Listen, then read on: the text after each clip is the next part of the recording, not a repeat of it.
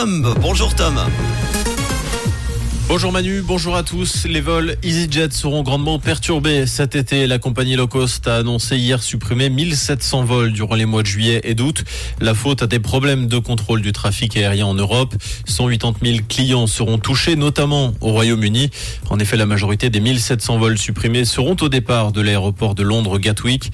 D'après EasyJet, 95% des clients lésés ont déjà été replacés sur d'autres vols.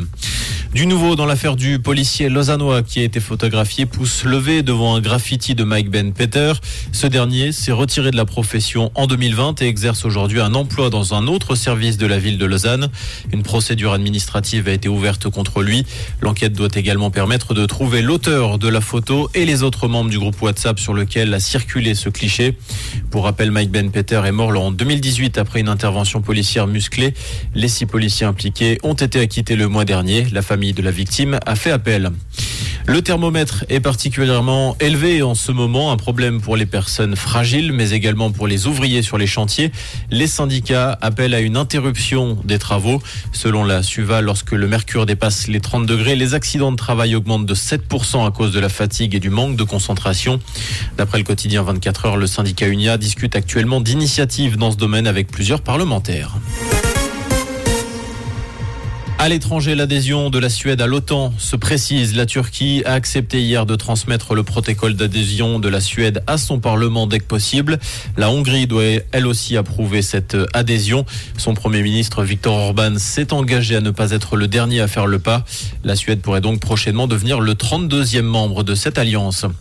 Malgré ses ennuis de santé, Madonna maintient sa tournée mondiale. Une tournée mondiale qui débutera finalement par l'Europe à partir du mois d'octobre. Le mois dernier, la chanteuse avait été en soins intensifs après une grave infection bactérienne qui l'obligeait à reporter sa tournée The Celebration Tour. Le Tour de France reprend aujourd'hui après une journée de repos. Le Danois Jonas Vingegaard ne possède que 17 secondes d'avance en tête du classement général sur son dauphin, le Slovène Tadej Pogacar. Aujourd'hui, la dixième étape doit relier Vulcania à Issoire en Auvergne. Comprendre ce qui se passe en Suisse romande et dans le monde, c'est aussi sur Rouge. Merci Tom. Côté météo, le temps sera encore ensoleillé, vous le voyez déjà, il va faire chaud en ce mardi, en cours d'après-midi. Il y aura des cumulus qui vont se développer en montagne en fin d'après-midi. Le ciel pourra devenir rapidement menaçant avec des orages localement violents. Ils pourront être accompagnés de fortes rafales de vent.